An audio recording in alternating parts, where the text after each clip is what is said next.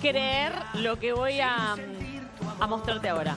Esto, esto es una torta. Toda ¿Qué? esta copa del ¿Qué? mundo, de abajo hasta arriba. O sea, es una Dos torta metros. muy grande, mide dos metros, una torta gigante que solo la puede hacer una gran pastelera y ella es Flor Menescaldi. Con esta torta que no solo mide 2 metros, sino que pesa 100 kilos. ¡No!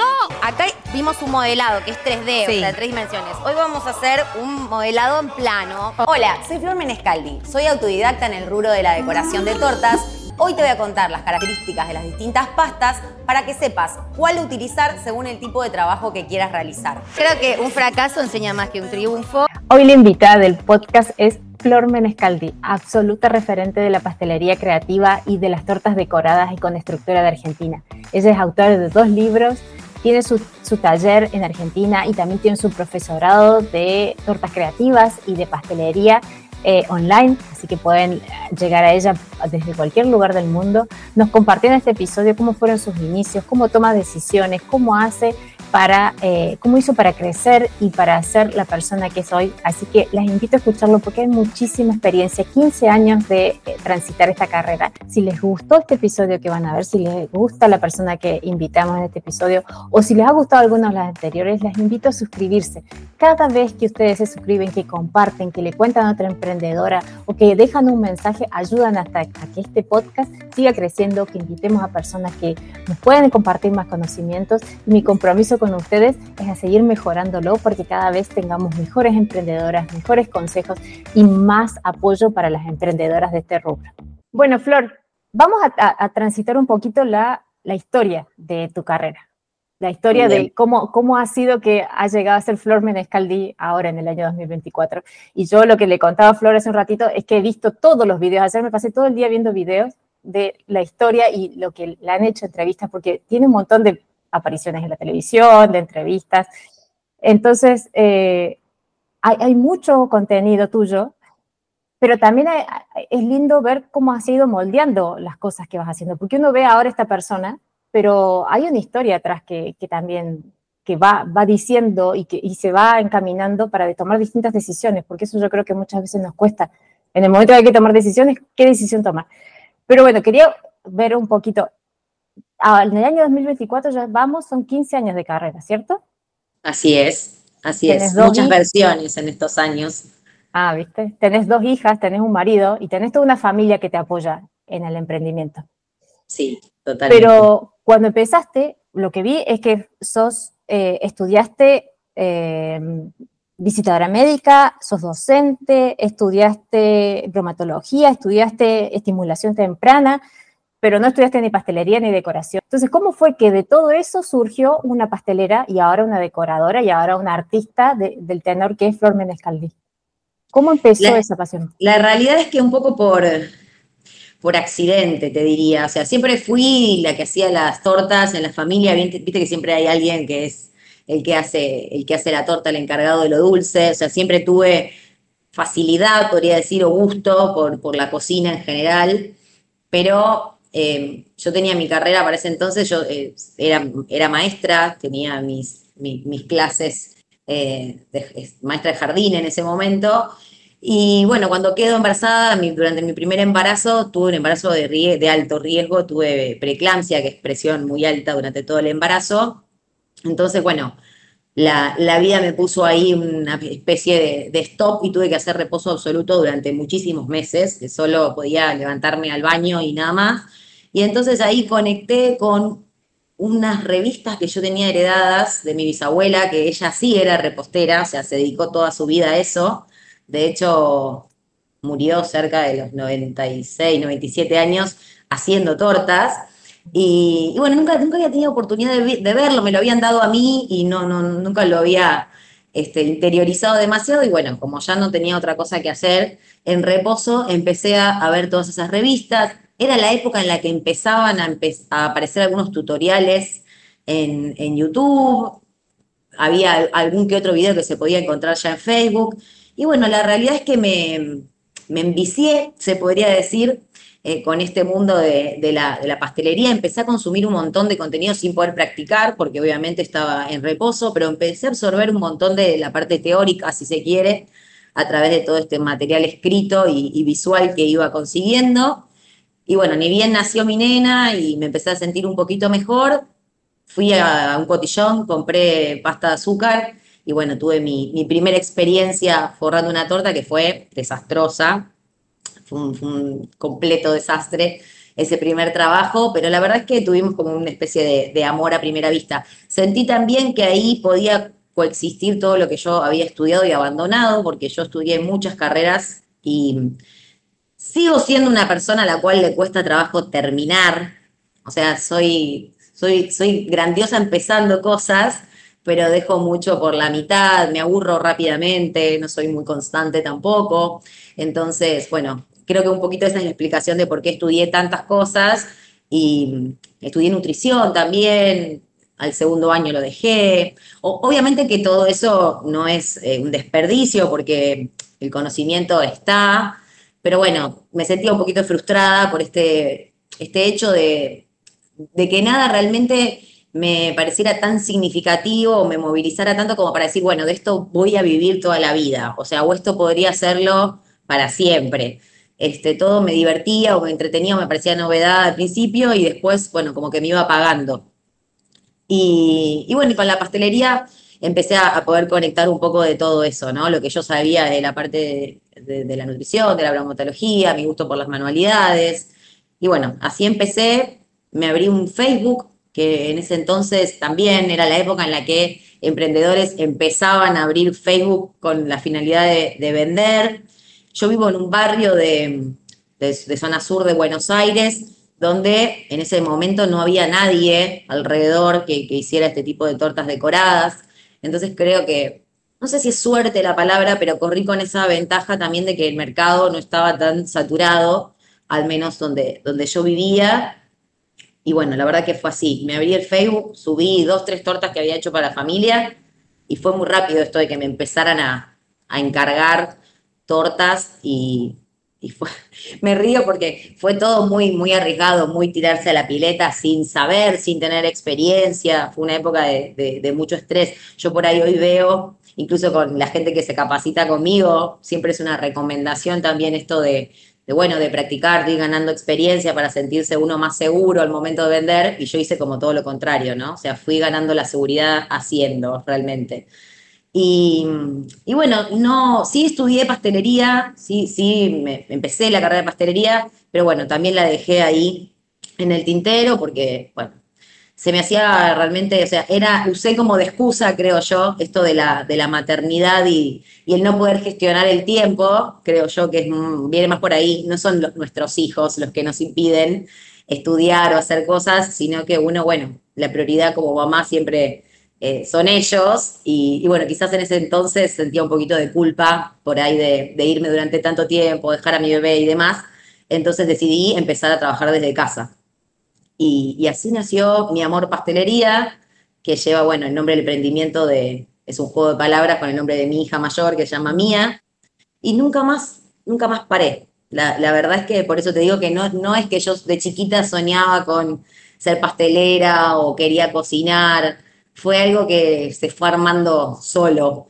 Eh, y ni hablar que nunca pensé tampoco estar hoy donde estoy, ¿no? Posicionada en el rubro o, viviendo al 100% de, de esto. Hoy esto es mi ingreso pura y exclusivamente y no solo mi ingreso, sino el de mi mamá, mi marido, mi prima, o sea, hicimos como un emprendimiento familiar detrás de, de esto que empezó siendo un emprendimiento de una ama de casa con muy poquito conocimiento en ese momento, sin materia prima, sin stock, sin herramientas. Eh, empezó así realmente, siendo algo muy chiquito que se fue trabajando mucho a pulmón. Buenísimo. Pero al fin y al cabo, eh, esas primeras ventas que tuviste, porque muchas veces eso traba mucho el empezar, el no animarse a vender, en vender solamente en el, círculo cercano y decir, bueno, hasta acá llego, no me animo a mostrarme más. Por el miedo, hay muchos miedos. Eh. El miedo, primero, no sé, la parte también legal, la parte de, de, todo, la parte de, que no, nadie me va a querer, quién me va a comprar a mí, y viste, todas esas cosas. Eh, eso como que no te frenó para, para mostrar, para vender y para... Sí, no, no me llegó a paralizar al punto de no poder accionar sobre eso, pero sí tengo un montón hoy todavía de creencias limitantes que por ahí eh, me cuesta afrontar, pero sé que es eso, que es una creencia nada más que, viene arraigada, bueno, de nuestro pasado, de todo lo que nos dijeron quizás en nuestra infancia, y, siempre me esfuerzo mucho para que esa voz no me frene o no me paralice, entender que no es mi voz realmente este síndrome del impostor, ¿no? Que se le llama de esto de eh, no soy capaz o no voy a poder o quién lo va a valorar, quién me lo va a comprar es simplemente eso, bueno, un poco nuestro cerebro que quiere que sobrevivamos y no le importa tanto que, nuestro crecimiento personal, ¿no? Eh, creo que viene más por ahí. Entonces siempre intento eso, como decir, bueno, este, esto es simplemente una voz, una opinión, y yo quiero esto, y bueno, voy por mis objetivos y mis metas. Pero sí me sí, pero, pero sí me, me afecta, ¿eh? O sea, no te puedo decir que eh, soy una arriesgada, que me encanta el riesgo y que soy remandada, porque no, no es la realidad. Sí, lo pienso un montón, me tomo mi tiempo para analizar todo. Sí soy, como te decía, una persona muy mental y, siempre trato de ver, bueno, los pros, los contras, qué me conviene. Sí soy muy analítica. Quizás, bueno, en esa época lo que me pasaba, eh, y es, un poco lo que me llevó a, a emprender, es que yo toda la vida trabajé y cuando decidí quedarme en casa a cuidar a mi nena, bueno, me sentía que me faltaba esa parte de, independencia, ¿no? De, reducirme únicamente a la maternidad, que no está mal, pero siempre había sido una persona como muy autosuficiente y de repente, bueno, depender únicamente del sueldo de mi marido en ese momento y demás, no, no me sentía yo, no me sentía cómoda. Entonces necesitaba también ese ingreso, poder generar ese ingreso yo y, poder también colaborar con la dinámica familiar, ¿no? Así que creo que eso me, me impulsaba a, bueno, a, hacerlo con miedo, aunque también lo, lo sentía, ¿no? Está bien. Buenísimo. Pero lo que vi es que fuiste avanzando como muy rápido. Empezaste a vender, al año, a los, al uno año, dos años ya empezaste a dar clases y después ya empezaste, como que los pasos fueron acelerados. No hubo esa, no estoy tres años haciendo esto, cuatro años y recién me pongo un taller y de recién, no te tenés miedo a eso de decir. Además, bueno, yo creo que lo, que lo que contabas es que tenés toda la familia que te está apoyando. Yo creo que eso es súper valioso. Y para las personas que no tienen familia, tal vez buscar círculos cercanos, buscar. En una de las entrevistas te escuchaba decir que eh, cambiabas la plata por, por la persona que te iba a cuidar la nena, pero igual era yo creo que hay momentos en que esa parte hay que dar el, ese trueque para que no, si no te hubieses quedado simplemente haciendo y no le tendríamos la flor medescaldi que tenemos ahora. Entonces, hay, un, hay una etapa que es súper dura del emprendimiento para, para llegar a, superar eso. Sí, aparte que uno, a ver, cuando está emprendiendo también, por más que uno tenga una visión y sepa que es algo que no es magia y que hay que, al emprendimiento es un bebé realmente más, el, emprendimiento, eh, la espera desespera a veces también, ¿no? Y ver durante esas primeras etapas del emprendimiento que no rinde, que no genera ingresos, que, lo que ganás a, duras penas te sirve para volver a comprar. Esto es un tema, nosotros pasamos cinco o seis años sin irnos a ningún lado de vacaciones, dedicados totalmente a todo lo que ingresaba, reinvertirlo en el emprendimiento. No tuve tampoco esa posibilidad de hacer una inversión, o sea, de contar eh, con un dinero al principio para poder invertir en un buen horno, en una batidora. O sea, me fui comprando las cosas a medida que iba ganando de los mismos pedidos que se, que se iban vendiendo. Entonces, la, la verdad es que no, no tenía la posibilidad de parar tampoco y, decir, bueno, voy a esperar o voy a esperar a sentirme segura para dar clases. O, no, la verdad que fui, eh, siempre fui muy sensible de lo que llegaba, siempre me gusta eh, preguntar, yo suelo hacer también muchas historias donde pregunto a la gente qué piensan, qué opinan, qué necesitan, y, fui viendo lo que me demandaba también el entorno en ese momento, como no había tampoco pasteleras alrededor de donde yo vivía, no había nadie enseñando. Yo no es que no quise capacitarme en ese momento, sino que en ese momento había muy poco realmente de, oferta, de capacitaciones y cursos, lo que a mí me gustaba en concreto, que era la decoración de tortas. Sí hay mucho de pastelería, pero la parte de decoración de tortas es como una rama que se desprende de Y quizás me pasó eso, ¿no? Que me desmotivó de la parte de la pastelería, que yo quería como ir rápido al grano y, bueno, empezar a concentrarme en la parte de, de, decoración y quizás eso tardaba mucho en llegar y cuando llegaba era muy por encima, ¿no? Yo veía mucho Pinterest, esta aplicación que ves todo tortas de afuera y, yo quería esos resultados, quería esos bordes filosos, esas tortas tridimensionales. Y acá, bueno, quizás para ese entonces se seguía mucho con, la manga y con, técnicas que son hermosísimas, pero no estaban a la vanguardia de lo que yo eh, veía que se estaba utilizando en otros países. Entonces, eh, como me cuesta, soy, soy un poco impaciente quizás y ansiosa, eh, me di cuenta que, bueno, que como autodidacta quizás podía también hacer, o sea, transitar el mismo proceso de, aprendizaje y, bueno, empecé a, buscar por mi cuenta esos, esos resultados. Pero no es que no quise capacitarme o no pude capacitarme, porque de hecho yo no, estaba bien económicamente en ese momento, pero si se hubiera dado la oportunidad, hubiera realmente eh, invertido en capacitación, porque soy una convencida de que eso es clave de hecho, hoy, después de tantos años de dedicarme a esto y yo misma a dar clase, sigo tomando cuanto curso puedo, es decir, me parece que em, eso no es, no es un gasto, realmente es, una inversión. Invertir en conocimiento es clave para no quedarse atrás y no estancarse. Pero en ese momento ya te digo, yo no estoy, estoy lejos de lo que es eh, la zona más urbana, de Capital Federal, y, todo, y acá las distancias son distintas. Yo siempre escucho que, bueno, en la provincia o en otros países se traslada mucho, acá, acá es distinto, o sea, el que está en el barrio tener que irse hasta allá eh, es todo un tema, eh, eso sí, es, un gasto este, significativo de dinero y más que nada que las propuestas tampoco me entusiasmaban. Entonces creo que eso fue lo que hizo que me decidiera a ir eh, por el aprendizaje autodidacta y no formal en ese momento, ¿no? Y, y sí, se fue dando todo como muy rápido.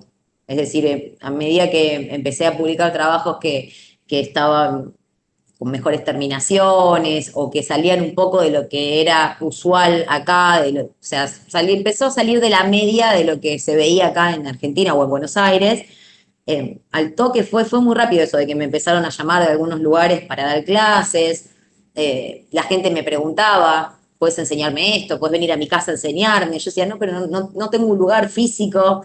Yo mi casa eran 45 metros cuadrados, era imposible en ese momento.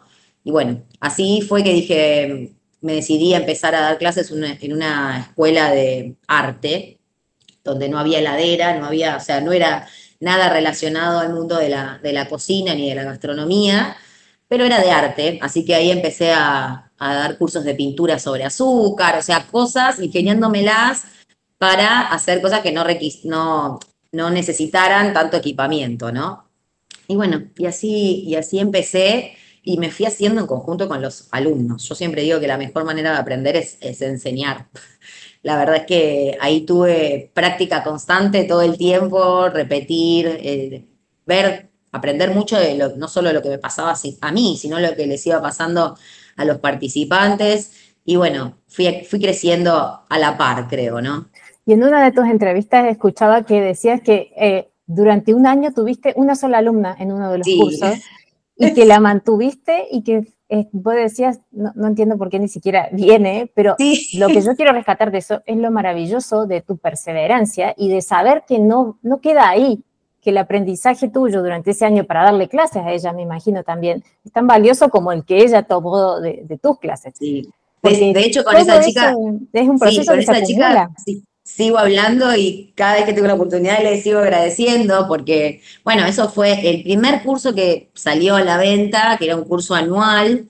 Y encima eso, fíjate, ¿no? Porque yo podría haber empezado con algo más cortito, o sea, me lancé con ah, un curso anual. Pero también porque em, en ese entonces eh, trataba también de acomodar, de adaptarme mucho a lo que me pedían. Y en esta escuela de arte me habían dicho, bueno, acá todo lo que damos es anual, había de pintura, de fotografía, de escultura. Entonces me pidieron, bueno, armar un programa que sea anual, o sea, con la misma, eh, con el mismo esquema de todo lo, el resto que, enseñamos acá. Entonces, bueno, así fue, armé un programa, eh, yo un poco de eso sí tenía conocimiento, porque al, haber estudiado, sí, sí tenía concepto y conciencia de cómo se planifica, así que por ese lado sí tenía más seguridad en lo que era el armado del programa de, de una clase o de un trayecto de clases. Entonces, bueno, armé el programa, lo presenté, les gustó, salieron a venderlo y bueno, se acercaba la fecha donde comenzaba, yo iba preguntando y me hay una sola, no, sigue habiendo una sola, bueno, hay una sola. Y me dijeron, bueno, el día anterior me dice, bueno, ¿qué hacemos? Lo damos de baja, esperamos a que se junte gente. Y a mí me daba pena esta chica también, que le habían preguntado si quería venir igual, y ella dijo, sí, yo voy igual, no importa que no haya nadie. Y yo dije, bueno, si ella está confiando en mí de esta manera, yo no la puedo, no la puedo abandonar eh, y, decirle que no, que, que, se va a suspender, ¿no? Me sentí también presionada por ese lado. Y bueno, así fue. Arranqué con ella y siempre muy vulnerable, explicándole la realidad. Es decir, yo tampoco me posicioné en un lugar en el que no estaba. Yo lo que le dije a ella es que, bueno, que le iba a enseñar lo que yo había aprendido hasta el momento y que íbamos a seguir transitando juntas a través de los distintos proyectos Em, el aprendizaje y que íbamos a aprender de lo que se nos iba presentando, ¿no? Y, así fue, creo que un poco la presión que se siente al momento de dar clases, y, hoy lo vivo porque capacito gente para que enseñe y todo el mundo espera como a terminar la carrera para enseñar o cuándo me voy a sentir seguro para enseñar. Y en realidad creo que es esa expectativa de esperar que llegue ese momento en el que estés completamente seguro y confiado y eso no llega nunca. Mm. Confiado y tranquilo estás en el hacer. Entonces, si vos postergás el hacer, es difícil que esa seguridad caiga sin la parte práctica, ¿no? De, ejercer la docencia. Y, bueno, así fue. Y, ¿Y cómo, cómo superás esto de decir, escucha, estoy haciendo esto y con una chica no me rinde, no me alcanza este tiempo, lo podría estar usando para hacer tortas? Porque ahí está un balance de lo que uno dice, no, si hago esto no estoy haciendo otra cosa, que me rinde más. Tal cual. ¿Cómo, lo superé, lo superé, bueno, frustrándome, quejándome mucho eh, y también siempre teniendo en cuenta lo que lo, que lo estaba haciendo justamente eh, no por lo económico. O sea, para mí el dinero no es un objetivo, sino que es un resultado. Si vos lo que estás haciendo, lo estás haciendo con determinación, con placer y hay aprendizaje, ¿sí? el, el dinero va a ir llegando. En cambio, si mi objetivo hubiera sido ganar plata con ese curso, por supuesto que a la primera, segunda clase me hubiera bajado, porque no, no solo que no me daba ingresos, sino que yo tenía que invertir también, porque eh, los materiales, demás, más allá de que ella estaba pagando una cuota, no, no alcanzaba por la cantidad de horas que yo estaba invirtiendo ahí, poniendo mi cuerpo, mi energía. La verdad que económicamente iba a pérdida, ¿no? Pero siempre tuve claro eso, que no lo estaba haciendo por, por plata. Yo por plata estaba con mis, pedidos. Eh, en, esa, en esa parte, cuando empezó todo lo que, lo que fue la parte más bien educativa de mi emprendimiento, tuve muy claro que tenía que crecer primero. Para poder vender algo también necesitas hacerte conocido, trabajar en tu imagen de marca. Yo en ese momento no me conocía ni ni el oro, entonces tampoco puedes pretender por más que seas bueno enseñando o que tus tortas sean hermosas, es un negocio de comunicación y la comunicación también eh, es una herramienta que hay que aprender a, manejar, que hay que ir desarrollando también cierta confianza con, mostrarte, con exponerte. No es fácil, mm. y, yo lo veo eso todo el tiempo, ponerse delante de una cámara y, y hablar, contar qué es lo que haces, cómo podés beneficiar al otro con tu servicio o tu producto. Y bueno, fui siempre muy consciente de eso. Yo estaba aprendiendo. Así como estaba aprendiendo esta chica, estaba aprendiendo yo. Entonces, si cambias un poco la perspectiva, ahí empiezas a ver que sí es ganancia realmente, ¿no? Sí, sí, sí. Sí, bueno, pero por eso yo creo que es un gran aprendizaje para todas las que escuchen, que hay procesos y que uno muchas veces no, transite ese proceso para llegar después a otros objetivos que, son a futuro. Pero sí, yo creo que hay, que tener muy claro. Sembrar. Tal cual, hay que tener muy claro que eh, no todo nos va a dar eh, dinero inmediatamente, ¿no? Hay cosas que em, quizás sí nos dan dinero de forma automática, hay otras cosas que nos dan aprendizaje, otras cosas que nos generan exposición, visualizaciones, que la gente nos conozca. Eh, bueno, de hecho, todo lo que es publicidad es, carísimo, así que todo lo que es presentarse en una expo, o sea, tienen que entender eh, esa parte, ¿no? Que no buscar únicamente como, o poner como meta u objetivo la, parte económica nada más, eh, tiende a, frustrar, porque se hace esperar un poquito, quizás como en todo emprendimiento, y, si no tenés un propósito mayor, creo que ahí es donde mucha gente desiste, ¿no? De emprender. O sea, cuando el propósito es más grande, eh, bueno, se hace, esa espera es un poco más amena, creo yo. Así es. Bueno, y con todo esto que has dicho recién de, la exposición, de, aprender, de, foguearte, ahí lo que pasó con Buddy en, Latinoamérica, el programa que participaste, también me gustaría que contaras un poquito, porque creo que eso fue un salto, no sé, sí, en tu carrera y en tu exposición, en que se mostrara y en aprendizaje también, que es lo que, lo que he escuchado. Eh, ¿qué, ¿Qué te gustaría contar de eso que las chicas puedan rescatar? Que, porque fue una vivencia, bueno, si lo buscan en internet, yo les digo a las chicas, si lo buscan en internet van a encontrar un montón de información porque yo lo busqué y lo encontré. Eh, pero es algo que te pusieron a prueba y yo creo que ahí te, sentís. Lo que se ve, a ver, lo que se vio en esos 25 minutos de programa es nada comparado con lo que se vivió ahí, ¿no? Eso más que eso fue un enorme crecimiento, pero en lo personal, más que en lo profesional. Obviamente sí me sirvió para mi carrera, pero tampoco hice mucha bandera de eso. No, no es que llegué y me puse la chaqueta y no me la saqué más. No, yo quería que me conocieran por, lo que yo hacía o, por mi esfuerzo eh, diario con cada uno de mis proyectos y no porque había ido a un, a un, reality, ¿no? O sea, eso siempre lo tuve claro también. Todo el mundo me decía, no, pero no seas, no seas tonta, tenés que aprovecharlo. Y yo siempre es, como que tenía un rechazo a, eh, o sea, me parecía que sí, era importante, pero no quería que me identificaran únicamente por ser participante del desafío de Badi. Pero en lo personal fue increíble porque viajé sola 30 días a México, nunca me había subido a un avión, o sea, me subí por primera vez a un avión, yo tengo fobia a todo tipo de, de, transporte, un poco porque, bueno, de, en mi infancia mi mi, papá sufrió un accidente muy, muy catastrófico siendo muy joven y, bueno, yo perdí a mi papá muy de chiquita y tuve una mamá muy sobreprotectora en ese sentido.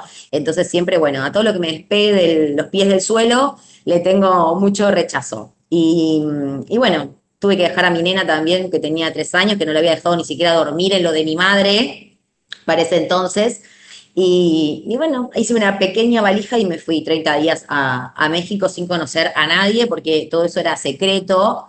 Eh, yo me río, pero si eso hoy sucediera en el presente, creo que no hubiera viajado, pero porque no había, no, no sabíamos nada, o sea, no, había un nombre, no, era como, bueno, venís acá, te pasa a buscar una camioneta, te levanta, te lleva. yo decía, ¿qué, o sea, ¿qué tan segura estoy de que esto es real? De que no, que no estoy yendo, que no vuelvo nunca más a, mi casa, ¿no? Pero bueno, fue un enorme salto de fe. Y ahí Pablo, mi marido, tiene mucho que, ver, porque yo realmente no, no quería ir, ni siquiera me anoté yo misma a ese, a ese casting. Me anotó una chica que daba mis, mis cursos, que, anotó un par de chicas de las que venían a los talleres y me anotó a mí también. Y bueno, de la nada un día recibí un mail que decía que había quedado seleccionada entre 4.000 eh, personas que, que de Argentina iban a elegir dos para viajar a participar a este reality. Y bueno, yo estuve al, principio que no, que no, que cómo voy a ir, que qué van a decir, que cómo voy a viajar a mi hija. O sea, todo era un no gigante. Em, y bueno, Pablo un poquito me, convenció de ir y me dijo, tenés que hacerlo. Bueno, me dio mucha seguridad también de que, todo iba a estar bien con la nena, que fue así total. La nena estuvo perfecta.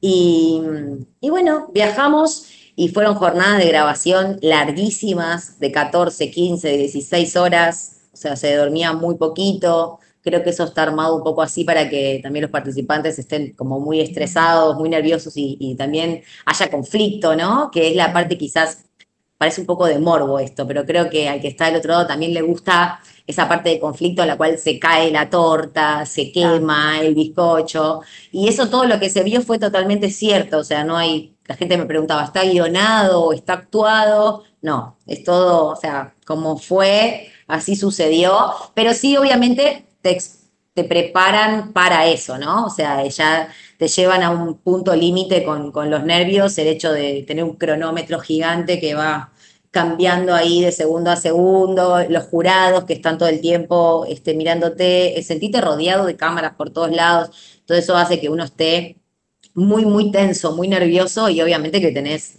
mil veces más margen de error. De hecho, yo hice un merengue con sal ahí. no te creo. Te juro, o sea, en un momento miro la olla y parecía una piedra toda. Digo, ¿qué es esto? O sea, nunca me había pasado en la vida, había hecho mil veces merengues. ¿Y, quedó filmado? quedó filmado y sale en un programa, sale en uno de los programas. Eh, sí, el merengue con sal. O sea, hice todo el procedimiento, pero en lugar de ponerle azúcar le puse sal. Lo que pasa es que es todo ah. tan acelerado. Y aparte los tiempos son imposibles realmente. o sea, hacer una torta en estructura, claro, o sea, está pensado, es imposible. Para que te dé un infarto. Sí, o, o para que quede mal incluso también, porque si yo evalúo los tiempos que yo demoro en hacer acá una torta prolija, ahí te daban un tercio de lo que realmente se, tarda en hacer un, proyecto de, ese estilo, ¿no? Y aparte eran tortas gigantes y, trabajando con gente que tampoco conocía, o sea, haciendo equipo con gente que ni siquiera, o sea, recién me los presentaron y ya tengo que empezar a trabajar en equipo. Aprendí un montón acerca de eso también. Yo solía ser un poco mandona, si se quiere. Para cuando fue el desafío de Bari yo tenía apenas 26 años, era muy jovencita, y estaba acostumbrada a trabajar sola, totalmente sola, hasta altas horas de la noche, sin hablar con nadie, sin preguntar, che, ¿qué te parece? que O sea, no, trabajaba totalmente sola. Entonces, aprendí mucho acerca de delegar, de confiar en el otro, de, de, bueno, de escuchar otras ideas, eh, que creo que también es súper importante, ¿no? A veces uno cuando trabaja solo eh, cree que es el único que tiene la, verdad absoluta. Y bueno, eso hizo que a la vuelta eh, fue una Florencia y volvió otra realmente. ¿sí? Desde lo personal crecí un montón y desde lo profesional gané agilidad para todo. O sea, el hecho de tener que ahí trabajar tan rápido, o sea, lo que sentí cuando volví, que también eh, los tiempos que yo me devoraba acá se habían optimizado muchísimo, muchísimo. Tenía más confianza, tenía más seguridad. Aparte no me quedó otra que hacerme amiga de mí misma, porque bueno, tantos días sola, sin conocer a nadie, eh, no quedó otra que, amigarme con, mi diálogo interno, ¿no? Eh, los primeros los primeros capítulos me decían la llorona, pues yo estaba muy sensibilizada, muy sensibilizada. yo estaría igual. lloraba todo el tiempo y me decía la, Argentina la llorona. Eh, lloraba, pero yo creo que a modo de, canalizar la, tensión, terminaba llorando en todos los capítulos, ¿no? Aparte que extrañaba horrores a mi nena también. Eh, pero bueno, después, hacia la mitad del programa, entendí que era un juego.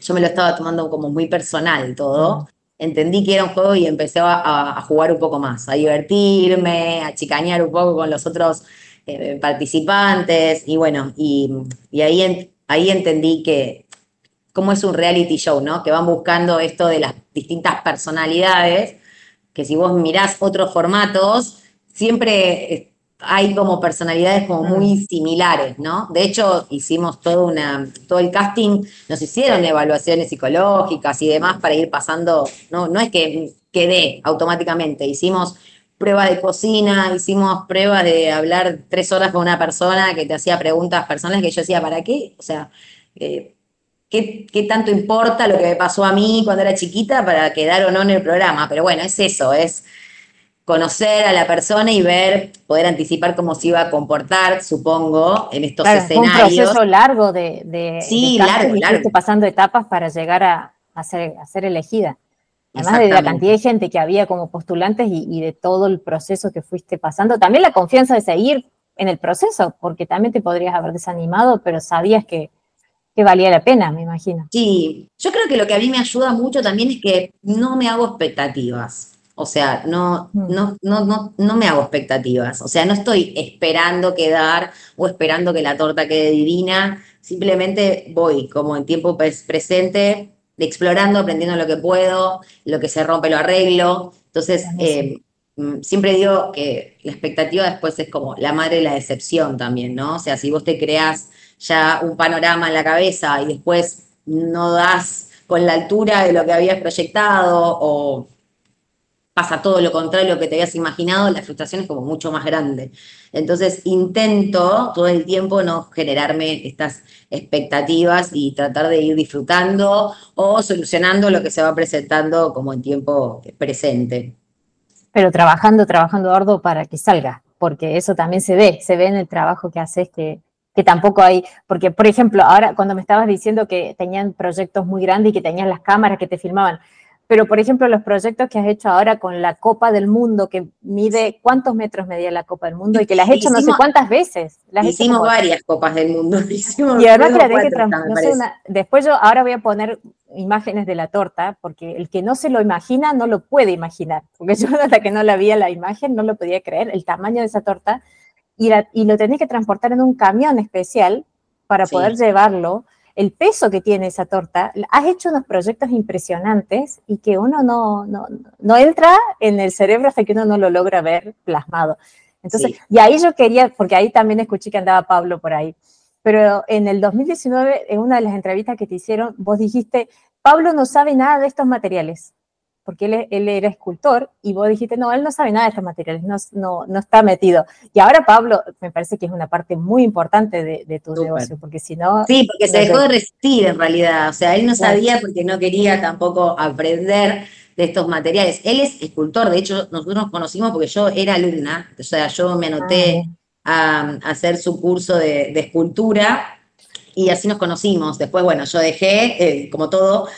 No, pero tenés esa mano artística, la tenés y se nota, pero mucho. Muchas gracias. Tu mano y la, la, parte, la, parte, de modelado y escultura, él ha sido mi, gran maestro. Y, bueno, él, o sea, sí modela, pero eh, su elemento, digamos, no es el azúcar.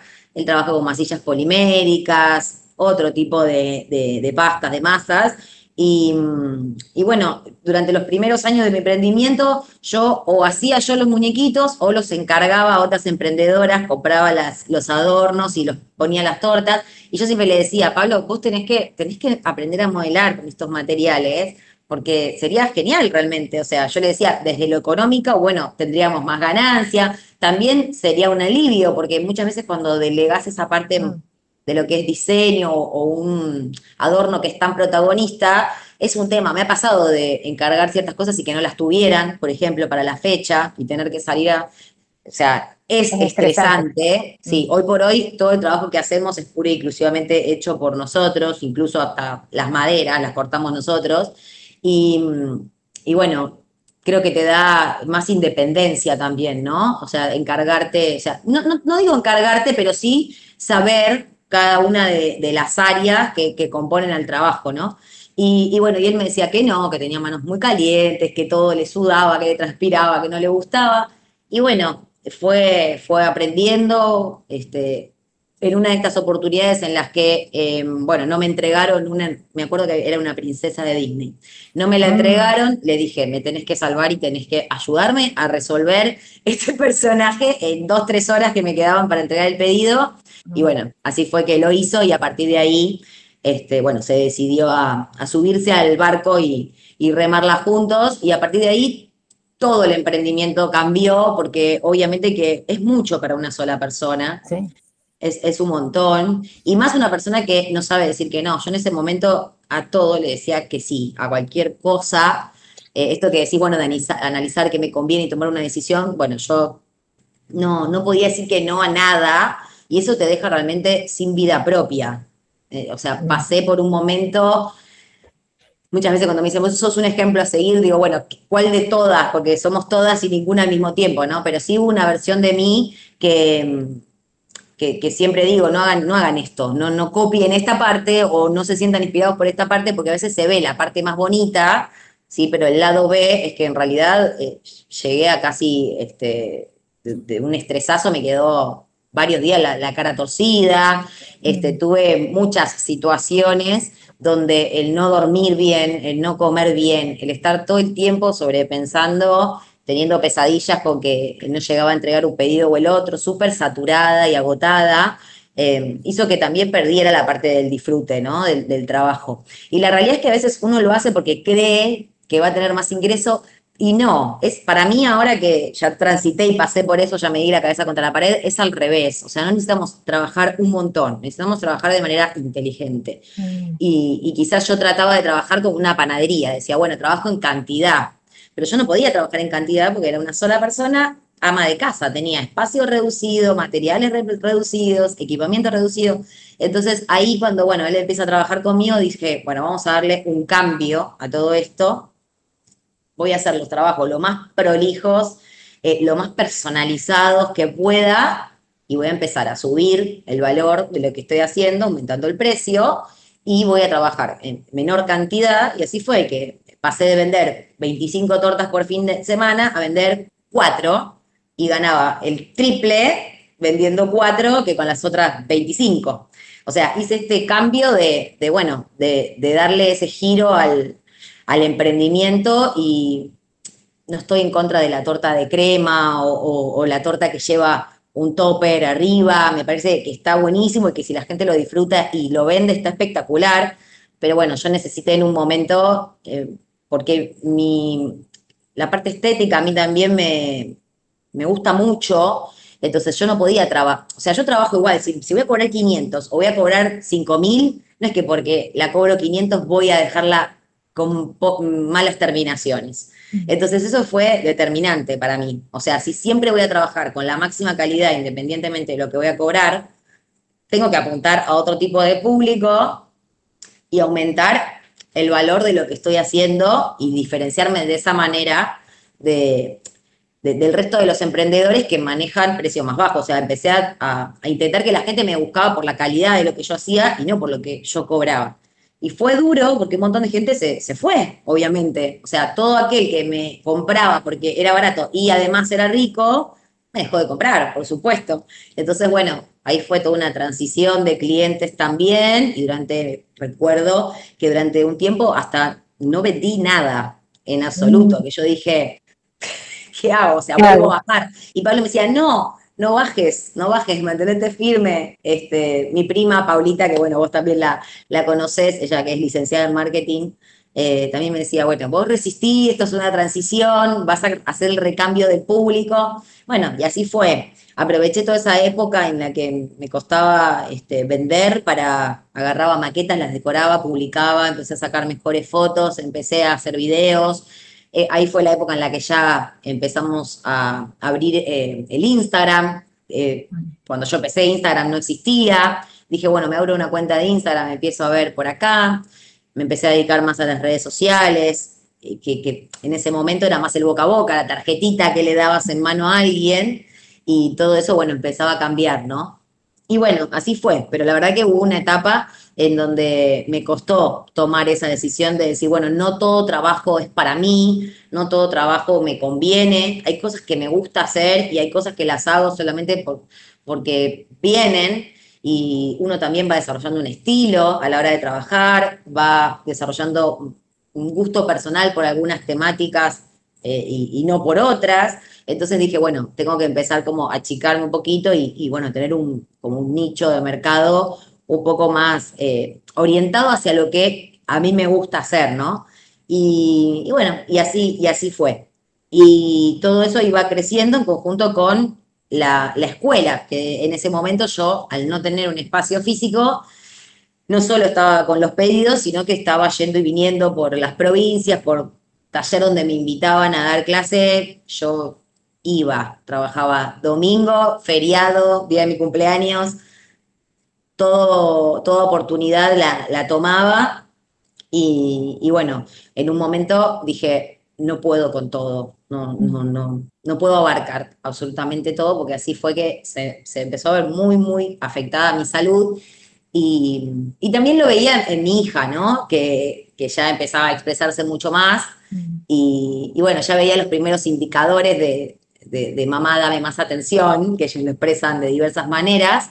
Y, y, la realidad es que yo había, aparte, decidido emprender en esto porque quería estar más con mi hija. Entonces, Eso pasa siempre. Momento, claro, en algún momento dije, estoy haciendo todo lo contrario. A, o sea, empecé con una visión que era muy clara y estaba haciendo todo en contra de esa visión, ¿no? Al final no estaba nunca con mi hija, o estaba, pero no estaba porque la tenía al lado, pero no, no, le podía prestar la atención que merecía, porque tenía cinco tortas para entregar al otro día. Y, y, entonces, bueno, empecé a ser un poco más cruda conmigo misma, en el sentido de, bueno, eh, ¿qué es lo que querés? Eh, vamos a ponernos firmes y a modificar lo que haya que modificar para empezar a, eh, alcanzar esos, esos objetivos de tener más tiempo en casa, de, decir, bueno, trabajo de tal día a tal día y el domingo descanso como hace el resto del mundo, mm. porque nuestro emprendimiento toda, toda persona que se dedique a gastronomía, pastelería, va a ser un poco en contra del resto del mundo, porque todo lo que son eventos, eh, vas totalmente en contra del mundo. Entonces me pasó en un momento que empecé a sentir que ya ni mis amigos me invitaban a, participar de nada porque se habían cansado de que... claro, yo nunca, nunca iban, o sea, no me invitaban a, eh, a nada. Y, dije, bueno, no, esto tengo que poder organizarlo de tal forma que, yo realmente pueda armar un calendario y decir, bueno, estas son fechas importantes, no voy a tomar trabajo acá y, voy a empezar a poder tener también un poquito de, vida propia, que es súper necesario también, porque por más que ames tu trabajo, si toda tu vida es trabajo, llega un momento en donde perdés el disfrute, perdés las ganas. Es todo hacer simplemente para terminar y para que te paguen.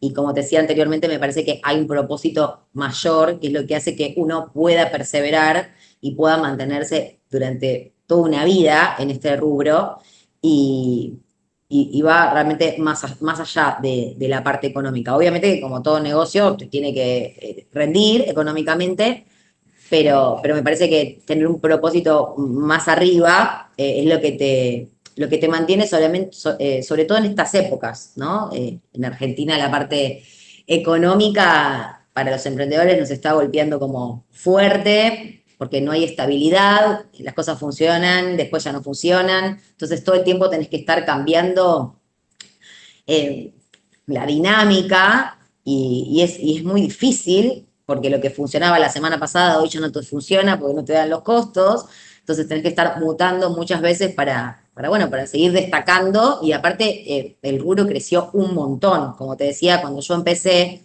no conocía a nadie, eh, por lo menos en el barrio, que se dedicara a lo mismo que yo. Y hoy en una cuadra por ahí somos tres, haciendo, o sea, vendiendo tortas.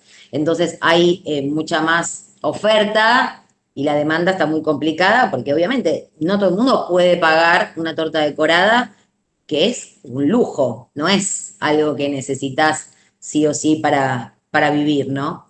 Y fíjate que de, todo lo, que has contado, hay un montón de cosas que me gustaría resaltar. Por un lado, que tuviste la paciencia de encontrar esos nuevos clientes. Y yo creo que esa es una de las etapas que las emprendedoras no, no le tienen esa paciencia. Y a mí me pasa mucho que me dicen, no, es que acá en esta zona no se paga bien. Acá en este barrio, acá en esta ciudad, siempre esa frase existe. no importa, te van a venir a comprar de otro barrio, de otra ciudad. Si sos bueno, van a venir de otro lugar. Esa, esa es una, algo que sí traba mucho y, gente que trabaja en zonas que tal vez no, tienen tan buenos recursos, eh, no, se, no se ve un poquito más allá, más, más afuera de ese círculo. Pero es, es importantísimo moverse en todo caso, o que, o que no creo que ahora todavía tus clientes sean solamente de zona sur de Buenos Aires. No, no, hace rato que nadie me compra de zona sur, o sea, todo el, todo, todo, o sea, el público objetivo está allá en Capital Federal, que es donde está la zona más, más urbana y más pudiente, si se quiere, y, en lo que es clases, sí, en lo que es clases, acá al taller que lo tengo yo, mi, mi casa está a una cuadra de mi taller, me armé todo ahora como muy cerquita para poder hacer eso que te decía, de ser mamá, de poder ir a buscar a mis nenas al colegio, de poder estar en un acto y al mismo tiempo, si después tengo que venir a dar una clase, la doy. O sea, traté de armarme todo como muy eh, acá dentro de la zona, pero si tengo que movilizarme para ir a dar clases, voy a donde haya que ir. Y me ha pasado de tener gente de Ushuaia, gente de Uruguay, de Chile, de, Colombia, de Estados Unidos, o sea, gente que empieza a venir y vos decís, ¿de dónde, discúlpame, ¿de dónde sos? ¿De dónde me dijiste que eras? Porque te golpea fuerte esto de, wow, la gente está viniendo. Yo siempre les digo, ay, viniste a visitar un, un familiar y de paz. No, no, no, me dicen, vine a tomar este curso porque te conocí. Entonces vos decís, wow, o sea, que la gente se venga de una provincia. Yo he viajado a Buenos Aires a tomar cursos. Y sí, soy una de esas. Y sí, es que es así. Em, pero bueno, como te decía, no es algo mágico y Nunca tampoco lo hice pensando en que la gente venga a tomar mis clases. No, yo siempre me concentré en superarme a mí misma. Sí soy muy obsesiva con los acabados, con los resultados. Em, no puedo dejar algo que esté desprolijo. Entonces creo que al concentrarme mucho en, en, el producto, en lo que yo estaba haciendo y en mi propio crecimiento, bueno, todo lo demás fue como una consecuencia. Y se fue dando de manera como muy, muy natural y muy rápida. La verdad es que fue muy rápido. Yo, eh, si no me equivoco, después del desafío de Badi, empecé a trabajar durante un buen tiempo en Capital dando clases pasé mil experiencias trabajando en otros talleres de, situaciones que, que, no me beneficiaban en absoluto, porque bueno, eh, como empleado quizás es todo un tema también, ¿no? Porque uno cuida el espacio o se encarga de que los alumnos tengan el, mejor servicio posible y después obviamente es mal pago o bueno, los honorarios son muy bajos o, es poco valorado.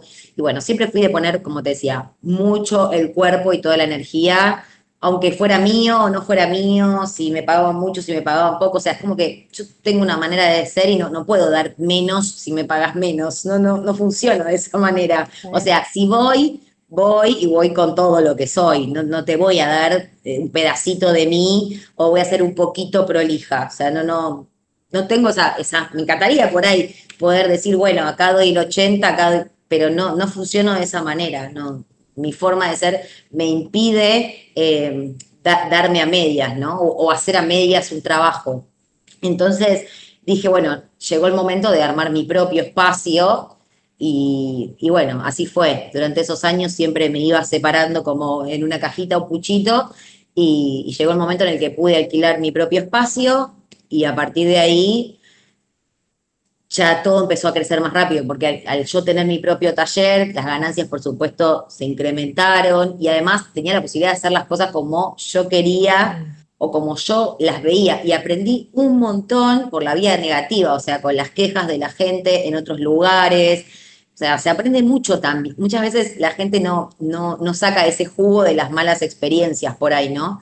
Yo aprendí y siempre soy muy agradecida de todos los lugares a los que fui, independientemente de las experiencias, eh, que uno termina dándole la connotación. Eh, para mí fue súper positivo el aprendizaje que yo obtuve ahí de lo que la gente se fija en si le das o no un vaso con agua, en si le das o no un recetario impreso. O sea, cada una de las cosas que la gente iba diciendo, yo iba haciendo, te digo que no mental, o sea, he tenido cuadernos con cosas, quejas frecuentes o sea, siempre como apuntando todo eso para tenerlo en cuenta y poder generar una experiencia que sea lo más favorable posible ¿no? para el consumidor. Y bueno, y así creamos un taller en donde almorzábamos, cenábamos, eh, también es, es, mucho trabajo, por supuesto, ¿no? Pero bueno, mi mamá era la encargada de hacer los almuerzos, las, las cenas, y hacíamos ahí jornadas de, de todo el día, cursos de 14, 15 horas que empezaban 7 de la mañana, terminaban 10 de la noche, y la gente, bueno, desayunaba, almorzaba, merendaba, cenaba y se iba con su proyecto en estructura terminado. Y eso no había, al menos así, no había, no existía en, en zona sur.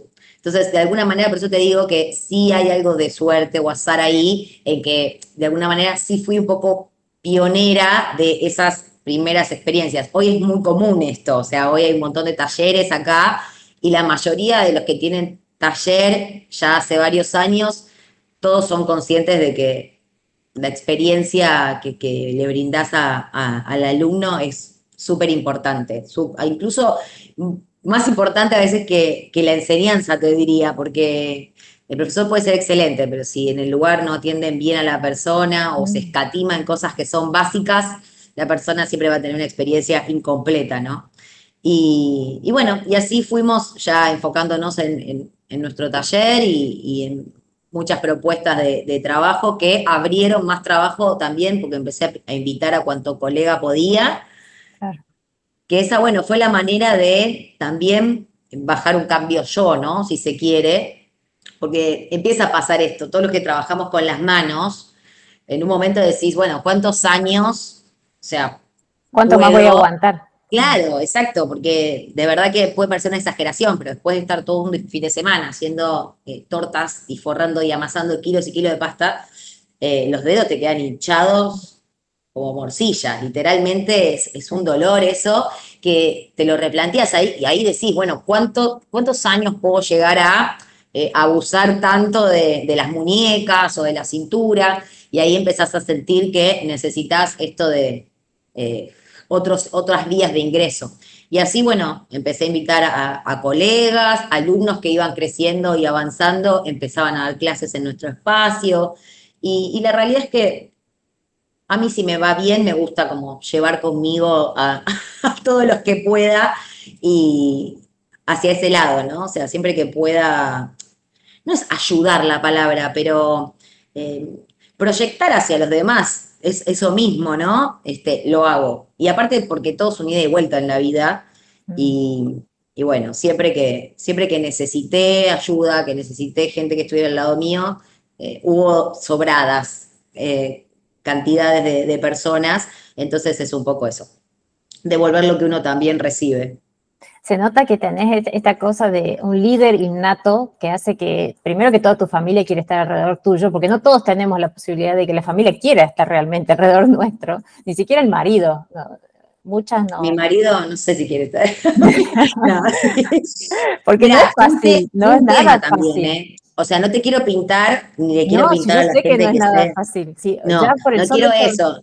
Sí, lo que no me gusta es engañar nunca eh, y a veces pasa eso, que decís, uy, emprendimiento familiar, qué lindo, pero la verdad que ha sido muy complicado porque cada uno tiene su personalidad, su manera de abordarlo, y es difícil porque yo puedo estar pagándole un sueldo a mi mamá y mi mamá como empleada es una cosa, pero mi mamá tiene que separar, y mi mamá es mi mamá, entonces mi mamá me dice las cosas como madre que es, o como abuela de, de mis hijas que es, y es todo un tema, y con, y con mi marido pasa lo mismo. Y hemos aprendido mucho a lo largo de estos años a dividir y separar las cosas. Por ahí nos pasaba con Pablo que si teníamos un, problema acá en el laburo, nos íbamos a casa y seguíamos los dos a cara de perro. Dos días a cara de perro.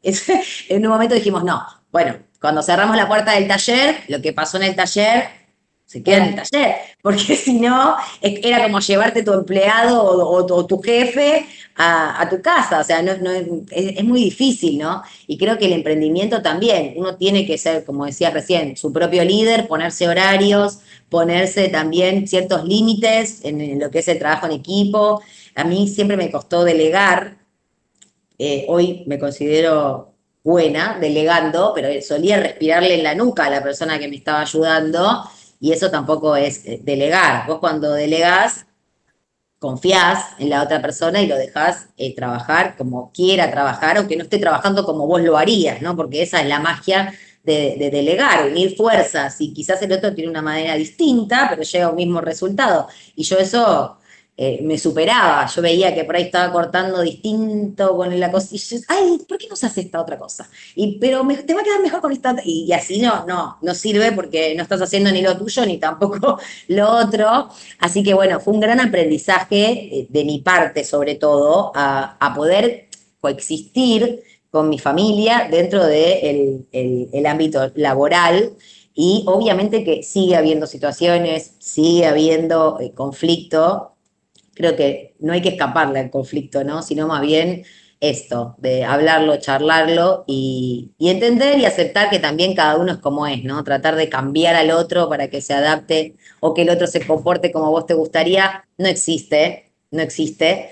Y, creo que si se quiere tener un buen clima de trabajo, ya sea de trabajo o familiar, esto de, aceptar al otro como es y de, y de complementarse es bastante clave. Y bueno, a los pochazos, pero lo hemos ido logrando. Ay, muy bien, lo han logrado muy bien. ¿Y, qué pasa? Porque hace unos días estábamos hablando con Fer de Ballina, que también hicimos otro episodio del podcast, y él me decía, él, le parece impresionante la calidad de los, bueno, yo también lo, sé, la calidad de los pasteleros y de los decoradores de Argentina. ¿Qué, ¿Qué ves vos que pasa en Argentina? Porque comparando con Latinoamérica, tiene un nivel muy buena la calidad de mano de obra de Argentina y, como que son precursores de, tendencias y que, se ve en, la calidad. ¿Qué pasa en Argentina y por qué es tan importante la pastelería creativa en Argentina?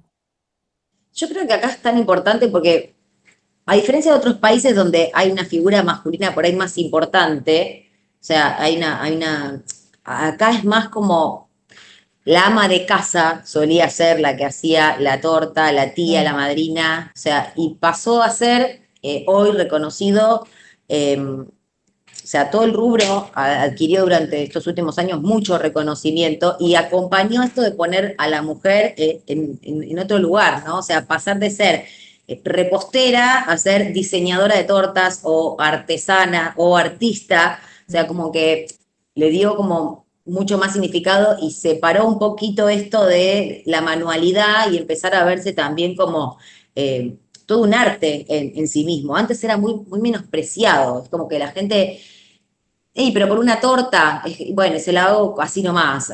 Mm. Hoy ya, obvio que es una torta que tiene que ser deliciosa porque es lo que es, es una torta, pero hoy se valora mucho más esa parte artística, esas horas de, mano de obra sobre el trabajo, pero creo, o sea, viendo otras competencias de afuera o exposiciones de afuera, creo que al argentino todavía le falta un montón de valor propio. o sea, em, eso hace que por ahí, yo lo noto por ahí con la, expo que armamos nosotros, que hay competencias, concursos, y vos decís, hay tanta gente haciendo trabajos increíbles y, y no se anota, no te dicen, no, me da vergüenza no me da miedo, no, pero no puedo competir. O sea, hay esto que te decía, o sea, sí hay mucha gente capaz, pero todavía no saben que son, que son capaces. Entonces, creo que un poco también, aunque el valor eh, es alto, ¿no? De lo que hacemos como país y, y hay gente como muy muy humilde al mismo tiempo y, que tiene todo para llegar lejísimo, no llega o eh, no se muestra por esa, claro, por esa falta de, confianza en, sí mismo, ¿no? Que igual yo me siento reidentificada y me siento parte, porque mil veces también tuve la oportunidad de participar en, concursos, de hacer trabajo para mesas expositoras y un montón de veces dije, no, ¿qué voy a ir a mostrar? O ¿qué, qué tengo para ofrecer distinto? Eh, por eso te decía que muchas veces tenemos tanta expectativa, muchas veces en, los concursos la gente dice, ¡ay, tendría que haber participado! Claro, una vez que ves los trabajos presentados, decís, ¡ay, yo podría haber estado! O sea, una torta mía podría haber estado acá, entre estas otras. Pero es un poco eso, esa, esa ansiedad que a veces sentimos eh, que nos deja como la vara altísima y creemos que, que, nunca vamos a estar a la altura o que, o que, no, vale la pena, que vamos a perder tiempo. O no vale la pena, o que no somos merecedores incluso del reconocimiento y la, y la validación, porque a mí me pasó durante los primeros, te diría, siete años de trabajo, esto de que me dé vergüenza ir a entregar una torta. O sea, o sea iba Pablo o mi mamá, e incluso cuando venían a buscarlas abajo, si yo tenía que bajar la escalera, entregarla personalmente, era capaz de esconderme en un placar para no ir yo misma a enfrentarme cara a cara con la persona. Y, vos decís, ay, ¿por qué? Por miedo a que te digan que está fea. No, no, al contrario, o sea, esto que me digan gracias, qué linda que está, y yo decir, le veo mil cosas todavía, o sea, le veo imperfecciones. Eh, no, no, es, este, este rechazo a, creo, creo que sentirte digno de ese reconocimiento o de esa validación. Me parece que el autoconcepto en el mundo de toda la gente que se dedica al arte es todo un tema, ¿no? Eh, en general, no solo a los que hacemos tortas, a los que trabajan con porcelana, a los que dibujan, a los que pintan, esto de sentir que nos falta un montón, siempre, ¿no? Como que todavía no está perfecto, todavía tenemos un montón que aprender. Y eso es obvio, siempre tenemos un montón que aprender, y eso es maravilloso, porque si no tuviéramos que aprender, significa que hasta acá llegamos y qué aburrido, ¿no? Si, si así fuera pero es como que no, no podemos disfrutar lo que se hizo, no podemos, a mí me pasa con las maquetas que a veces hacemos acá para las clases. Pasan dos días de verlas y ya las detesto. Y, y digo, pero si me gustaba hace dos días atrás. Pero es eso, o sea, vas evolucionando tan rápido también con la práctica que lo que hiciste hace un mes atrás ya, ya quedó en el pasado y ya lo empezás a ver imperfecto. Y, creo que es aceptar eso, ¿no? Que, uno tiene un montón de capacidad y que esa capacidad solo se, se va a ir aumentando exponencialmente a medida que nos vamos exponiendo un poquito al miedo, a la incertidumbre, al, al fracaso también, porque es lo mismo que, me decías recién del desafío de Val. O sea, quedaste anotada entre tantas personas. Nunca pensé, nunca fui pensando en ganar tampoco. En las temporadas anteriores habían llegado las argentinas a la final, había habido em, Cata Moroni y Miriam Moyo, creo que sí, sí, Cata Morón y Miriam Moyo, que son dos colegas que llegaron a la final de la temporada anterior en la que estuve yo, dos argentinas. Yo decía, cero chance tengo. O sea, Mm. para mí, que iba con esa idea de medio arreglado va a estar, no creía que iba a poder llegar hasta ahí con ese pronóstico de la temporada anterior, ¿no? Sin embargo, Y- llegaste al, al tercer puesto. Llegué a la final, o sea, llegué a la final. final y salí tercera. La final es entre, era entre tres. Impensado, yo realmente pensé que me iban a sacar en los primeros programas, habiendo llegado las argentinas en la temporada anterior, tan, o sea, que avanzaron tanto, ¿no? Eh, de hecho, Pablo, el otro argentino que estaba conmigo, también avanzó un montón. Eso fue como muy, muy, muy claro todo, ¿no? El juego que iba haciendo ahí cada uno era determinante de si te quedabas o no. Pero ya te digo, o sea, si vas a participar de un sorteo esperando ganar, siempre te vas a sentir frustrado si no ganas. Ahora, si vas para vivir la experiencia, para decir, yo hice esto, yo estuve acá, estuve entre esta gente, expuse mi trabajo, tuve toda esta publicidad, creo que Y aprendí a- todo lo que aprendí en el camino para llegar a llegar. eh, que- Exacto, exacto. Por eso creo que muchas veces es correrse un poquito eh, de ese objetivo enorme que por ahí te pones que es ganar el premio, o sea, ser el mejor, tener la fama, correrse un poquito y, y entender que sí, obvia- obviamente que podés llegar a eso, pero hay una serie de, de- de pasos como más chiquititos y el camino hay que aprender a dividirlo en esos baby steps, ¿no? En esos pasitos de bebé, eh, porque si no das ese primer paso, bueno, imposible que llegues a, a algo mucho más, más grande. Y además que lo más interesante es el camino en sí mismo. Eso. Eh, yo te diría, qué sé yo, uno dice, dice, ¿quién sabe? No sé, por ahí si hubiera tenido un montón de plata para invertir, hoy ni siquiera estaría acá quizás, porque,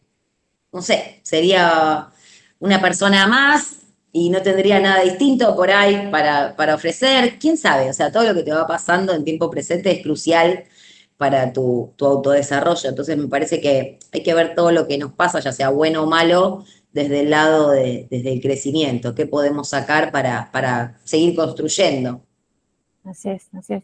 Sabes que eh, hay, hay algo que a mí me, muchas veces cuando uno está con unas emprendedoras que están recién surgiendo los primeros años, pasa que eh, uno ve una persona que ya tiene, yo bueno, quiero contar que vos tenés dos libros publicados, tenés millones de exposiciones, tenés, haces una expo en Buenos Aires hace cuatro, no, ¿cuántos Sí, años? cuatro años. 2018, claro. Cuatro Interrumpido años, por la pandemia, pero ya hubo cuatro. claro, empezó en el 2017, 18. En el 2010, yo lo miro a Pablo porque con, con los números y la fecha, en el 2018, 19 empezó. En 18, el 2018 fue la Empezó en el primera. 2018. Entonces, Sí. y también todas las apariciones en la tele, y que eh, tenés tu taller, tenés tu escuela online de pasteleras. Eh, hay un montón de cosas, entonces uno podría, la persona que recién empieza en pastelería podría decir, no, ¿para qué lo voy a intentar? Ni siquiera me animo a empezar a hacer una torta porque llegar a ese nivel me va a llevar años y no voy a, no voy a ni siquiera hacer los primeros, no sé, las primeras galletitas. Y, y eso asusta un poco. Pero también hay esas etapas que, que van evolucionando y que van haciendo que también encuentres tu camino dentro de la pastelería, porque, no sé, la pastelería es tan grande y la cocina en general es tan grande, el mundo de la cocina, que hay espacio, hay, hay lugares, porque incluso ahora vos que tenés tus alumnas y que hay mucha gente que hace tortas, incluso creo que hay mercado para seguir avanzando Sí, y seguir eso- descubriendo cosas nuevas que se van a ir evolucionando. Eso, aunque cuesta asumirlo y sea doloroso escucharlo, eso es una excusa, lamentablemente, que ponemos porque obviamente que crecer es complicado, doloroso y lleva tiempo y que es mucho más fácil quedarse sentado en el sillón viendo Netflix. Como hacen los otros las cosas. Y sí, es que la realidad es esa, o sea, es una excusa que me pongo, porque si ella creció, porque yo no puedo crecer, y además que tampoco creo que esto de mirar a alguien para inspirarse es espectacular si me impulsa, eh, sí, si, si me levanta de ese sillón y me hace moverme, pero eh, tratar de hacer el mismo recorrido que hizo otro no tiene sentido, porque cada uno es auténtico y súper valioso y tiene un montón para dar, y me parece que esa identidad propia o sea, el hecho de, de ser genuino es lo que hace que destaquemos finalmente. O sea, porque hacer lo mismo que están haciendo muchos otros, aunque les funcione, ya hay un montón de, de esos haciendo eso mismo. Entonces, justamente lo que tengo que hacer es respetar mi, mi manera de ser, mi manera de hacer las cosas. Eh, acá cuando vienen muchas veces a, a hacer los cursos, me dicen, no, porque yo lo hago de esta manera, pero como no lo vi en ningún lado, es como, claro, está perfecto, es tu manera de hacerlo, entonces, si te funciona, bienvenido, y es la manera, o sea, ya existe este método A, este método B, bueno, vos haces el C o el D.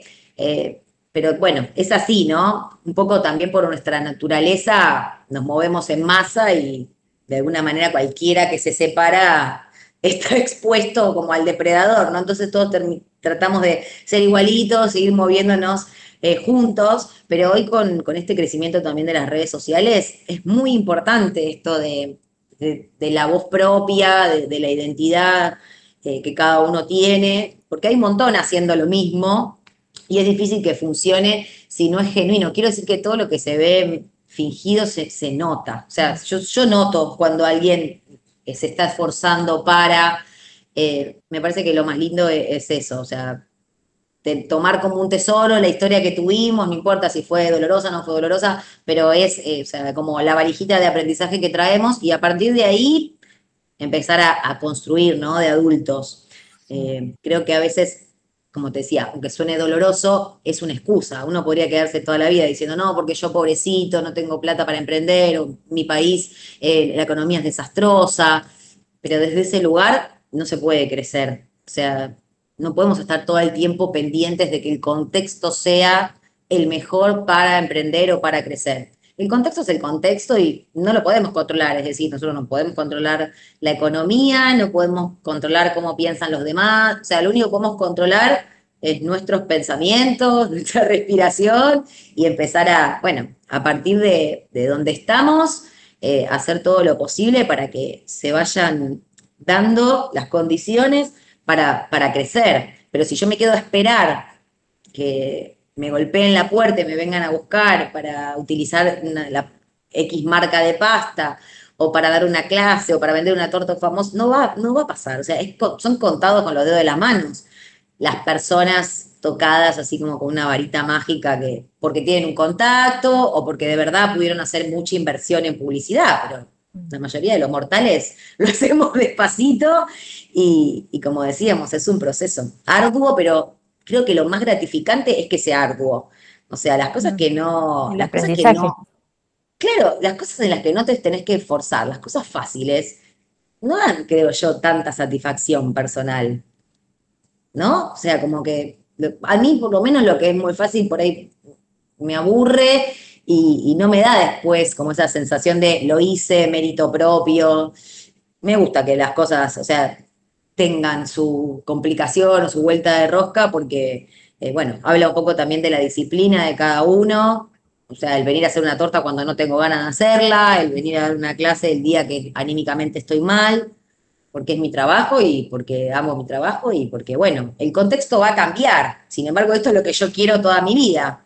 Entonces, eh, un, poco, un poco es eso, ¿no? Pero uno, bueno, termina siendo como muy presa de sus emociones y si la economía está mal, estamos todos bajón, nadie hace nada, se paraliza todo, eso lo empezás a sentir. Bueno, allá no sé cómo estará la situación, pero acá en Argentina es, o sea, todo el mundo es como que aumenta el precio de la materia prima, todo el mundo deja de vender. Es, es al revés, o sea, cuando más ideas necesitas, cuando más comunicación necesitas, justamente para seguir llamando la atención y captando al público que estás buscando. es un tema. Justamente te iba a preguntar, bueno, me preguntaste acá, acá yo creo que también pasa igual, pero también a mí me ha pasado, y yo lo doy como ejemplo, emprendedores que yo conozco que están a tres cuadras de diferencia y un negocio cierra y otro abre una sucursal nueva y hacen casi lo mismo y, yo las conozco a las dos y una me dice que no, ya no me compran y la otra me dice, es que encontré que ahora hago esto y le cambié esto y le agregué esto y ahora tengo para abrir un local nuevo. Y es que es así, es, la, actitud y, esto de ir para adelante con ideas nuevas y de estar todo el tiempo invirtiendo. Yo siempre doy el ejemplo de la cajita, que acá cuando la economía está complicada, la gente le saca, le saca el packaging, o sea, te entrega la torta así nomás, le sacan el moño, le sacan la vela, le sacan la caja, eh, le sacan todo artilugio que haga. Baja la cantidad de todo, viste que ahora los paquetitos son más chiquititos. Las galletitas son más chiquititas, claro. Y no, para mí es al revés. O sea, cuanto peor está la situación económica, más muestro que mi trabajo es único y, e impecable y que es un trabajo para el que obviamente eh, lo, puede pagar. Obvio que no es accesible a todo público, por supuesto, pero porque no es un paquete de fideos tampoco, es algo eh, de lujo, así como una persona paga a tal fotógrafo o paga tal salón o quiere el vestido con tal diseñador. Bueno, lo mismo va a pasar con, la torta. A veces pasa que te dicen, no, bueno, pero se me fue el presupuesto, me, me abaratás tal. Y no, ¿por qué? ¿Por qué te tendría que o sea, el precio es este, mi precio es este. Obviamente que podemos charlar, puedo armarte una propuesta que se ajuste a tu presupuesto, pero esto de regatear siempre a la pastelera, o sea, ¿por qué no se lo haces a la que te hace el vestido o a la que te hace la, la los fotografía? Los que cobran una cantidad impresionante, sí. Claro, vos no entras a, un shopping y, pedís que te bajen el precio de, de un jean porque no te alcanza, o que te den sin una pierna no, no existe. Pero el hecho, bueno, ya te digo, para mí es un poco eso, esto de que era del ama de casa, era algo como muy eh, del hogar, ¿no? Es como que hay gente que todavía no pudo hacer esa transición a que esto es una profesión como cualquier otra y, y lamentablemente cada uno le pone el precio a su producto en base a lo que cree que vale por el tiempo que le dedica, la materia, la materia prima que utiliza, o sea, cada uno está en derecho de cobrar lo que le plazca. Y vas a encontrar acá en Argentina tortas por 15 mil y de las mismas porciones por 100, 120 mil. Y vos decís, ¿y qué pasó acá? Y un montón de cosas pasaron. Un montón de Capacitaciones, eh, calidad, un montón de cosas pasan en el medio, ¿no? Y hay gente que compra la de 15, hay gente que cobra la de 120. es así, hay público realmente para, para todo. Sí, sí. Hay Buenos Aires y Argentina, bueno, hay mucha, hay mucha demanda también, porque hay muchos eventos, hay mucha, hay, mucha variedad de eventos y la cultura del festejo y de la fiesta e, es, muy fuerte. Entonces, se, necesitan todas No hay plata, pero la gente, eh, los recitales están siempre colmados, los partidos de fútbol están siempre explotados. Entonces decís, bueno, sí, la economía obviamente no está fuerte, pero la gente decide en qué quiere hoy eh, gastar su dinero. Entonces, a mí me parece que tenemos que esforzarnos en que el producto que estamos ofreciendo sea toda una experiencia en sí, no solamente la tortita para soplar la velita, porque ahí es donde tira mucho más al, público que realmente lo, puede pagar. Y, me parece que es súper importante también esto de, como te decía anteriormente, eh, no paralizarme porque o no vendí una semana, o no, o sea, lluvia de ideas y ver cómo salir de, esta situación que me puede estar afectando, porque obvio, uno no es indiferente a lo que pasa alrededor, la materia prima sube un montón, son cambios constantes. Hoy en Argentina es muy difícil pasar un presupuesto con una proyección a un par de meses. A mí todo el tiempo me llegan torta de boda para dentro de seis meses. o sea, es todo, un, es todo un problema porque los precios aumentan, te diría que diariamente. Es increíble. Aparte acá en la esquina conseguís la harina a un precio, haces dos cuadras más y está a otro precio que nada que ver. Entonces es complicado, ¿sí? Eh, poder hacer estas proyecciones a futuro, ¿no? Pero para mí es súper importante seguir mejorando y mejorando y mejorando y que cada vez sea mejor y que cada vez eh, lo entreguemos eh, mejor al producto, que lo llevemos, o sea, hacer de esa torta todo una experiencia, desde el momento en que la persona te consulta hasta que se comió la última porción y te escribe para decirte lo que le pareció. O sea, es todo un recorrido, creo yo, con ese cliente, que no tiene que ver únicamente con si la torta está rica o si la torta está linda. Es cómo tratás a la persona, eh, cómo, le hablas, eh, cómo estás dispuesto también a, satisfacer las necesidades que la persona tiene. yo trato siempre de, cuando empecé todo era una foto de, internet que la gente te enviaba y tipo mm. fotocopiadora, haceme esto mismo. En un momento me di cuenta que por dos motivos no, tenía que hacer eso. Primero porque es muy difícil también reproducir igualmente un, trabajo.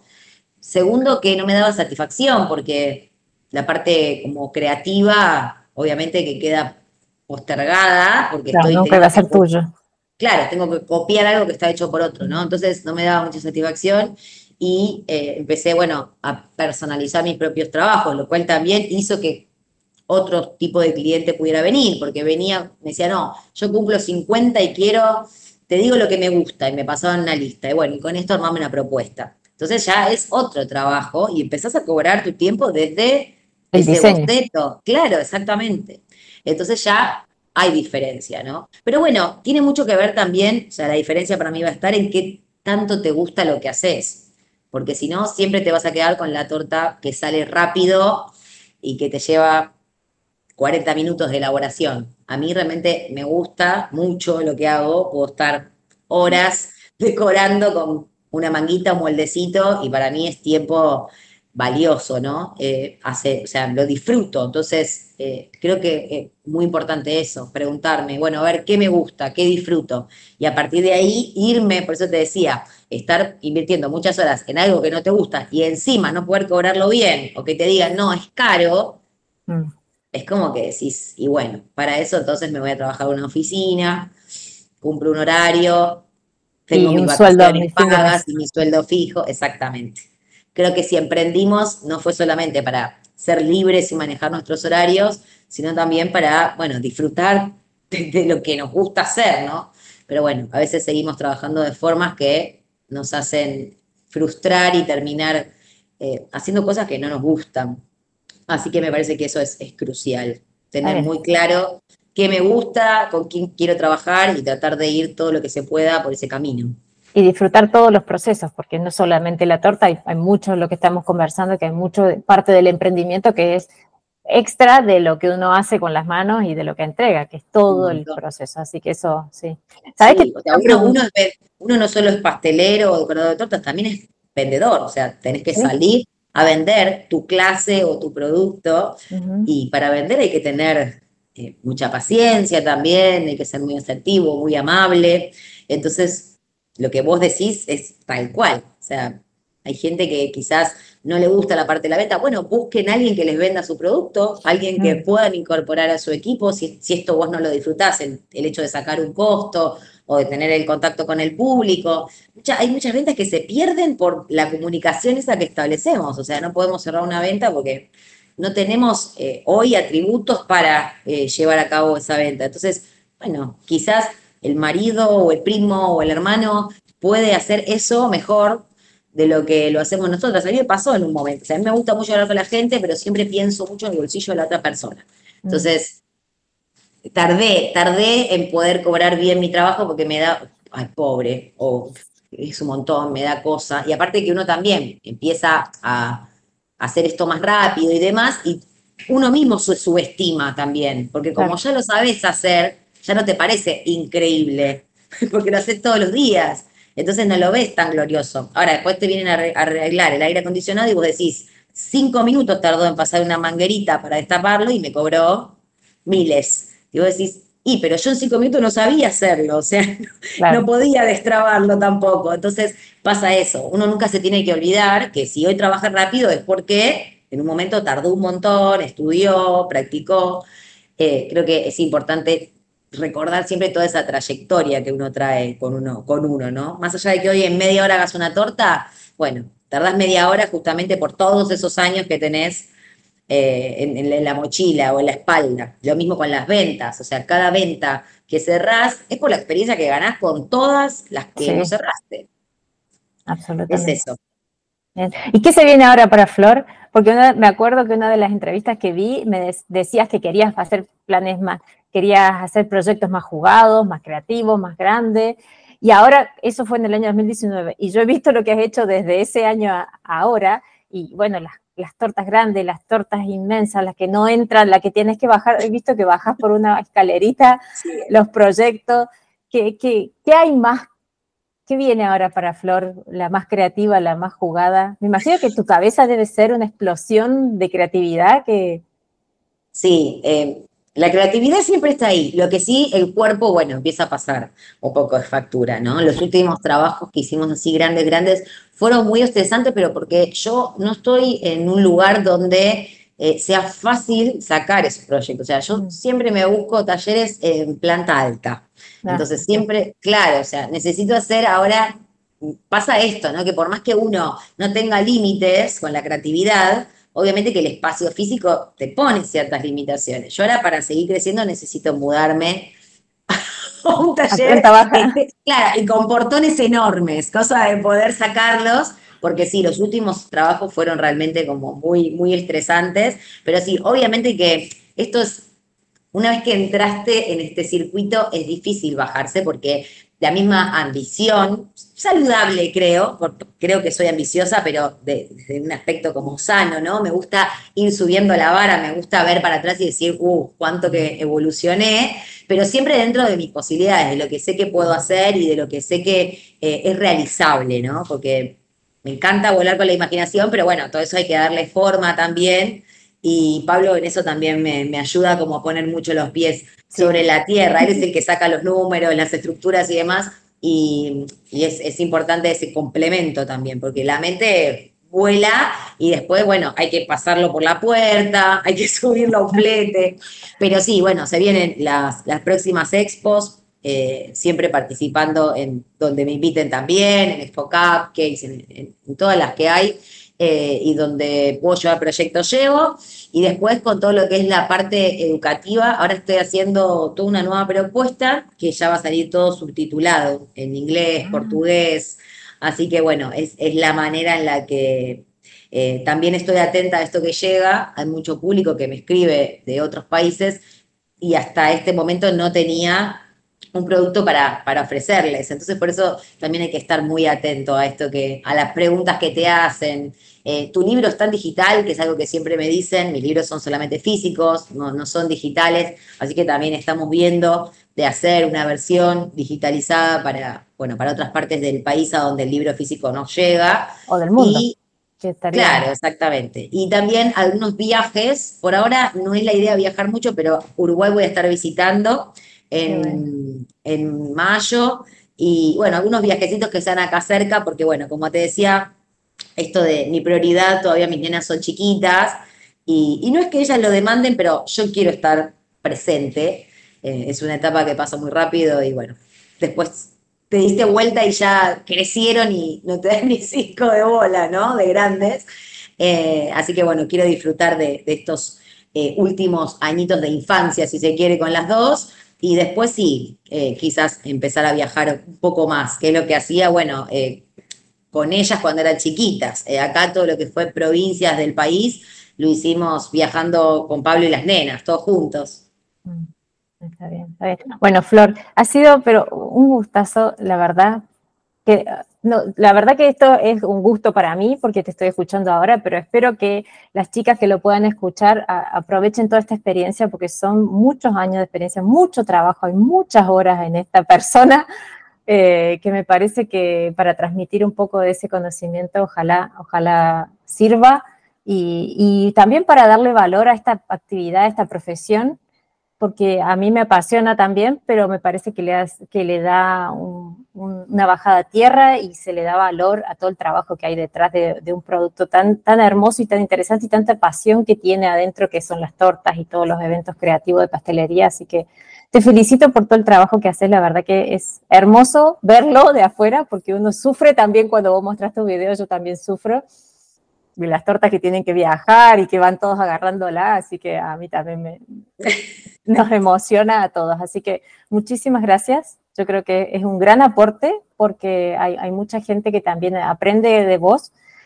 Eh, y de las chicas, bueno, yo, yo he estado ahora en contacto después de la expo, he estado en contacto con tus alumnas, están todas felices y te aman y y, la, de a Flor, la Flor, y, todas me dicen que tenés una sabiduría impresionante, así que eso también lo quiero rescatar, cómo te comunicas con ellas, cómo le transmitís los conocimientos, yo creo que ahí hay mucho también de amor, de, de, darle valor a esta profesión. Así que bueno, no sé si querés contar un poquito de la escuela, porque también al ser online eh, se puede inscribir gente de todo el mundo, ¿cómo? Contanos un poquito.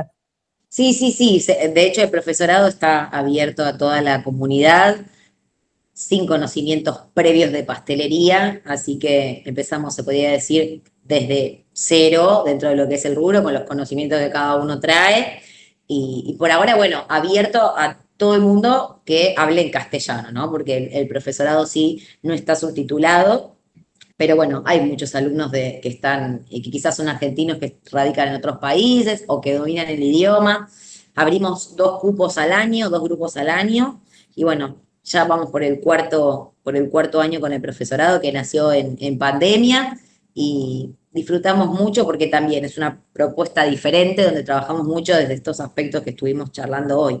No solo con que la torta sea eh, bonita, eh, sino todo esto de diseñar, cranear un proyecto, gestionar el tiempo, aprender a, administrar el tiempo necesario en cada uno de los pasos a seguir para concretar un proyecto y desde todas las creencias limitantes también que tenemos, porque obviamente que yo puedo ser muy hábil pero si no creo que voy a lograr algo, es muy difícil que pueda tener un buen resultado, ¿no? Si, si mi cabeza no está en sintonía con, las manos que son las que van a estar creando, ¿no?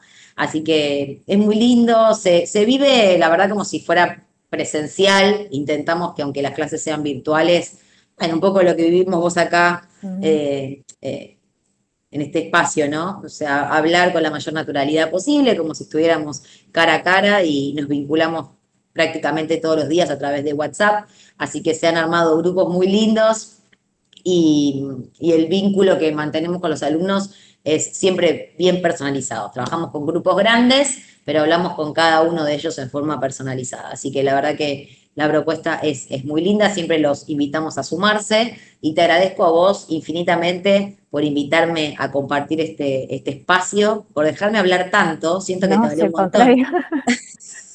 Siento que te quedan un montón de preguntas para hacerme. Sí, pero bueno, ya vamos a tener otra, otras instancias. Es para, conmigo tenés que hacer unos, unos 10 de estos.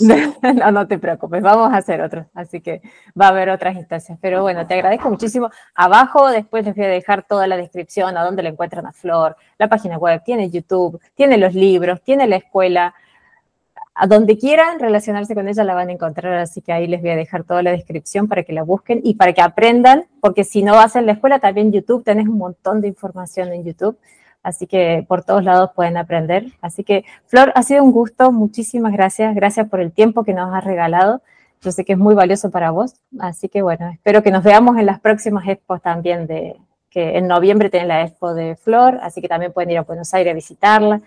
Así que bueno, muchísimas gracias. Muchas gracias y te agradezco un montón.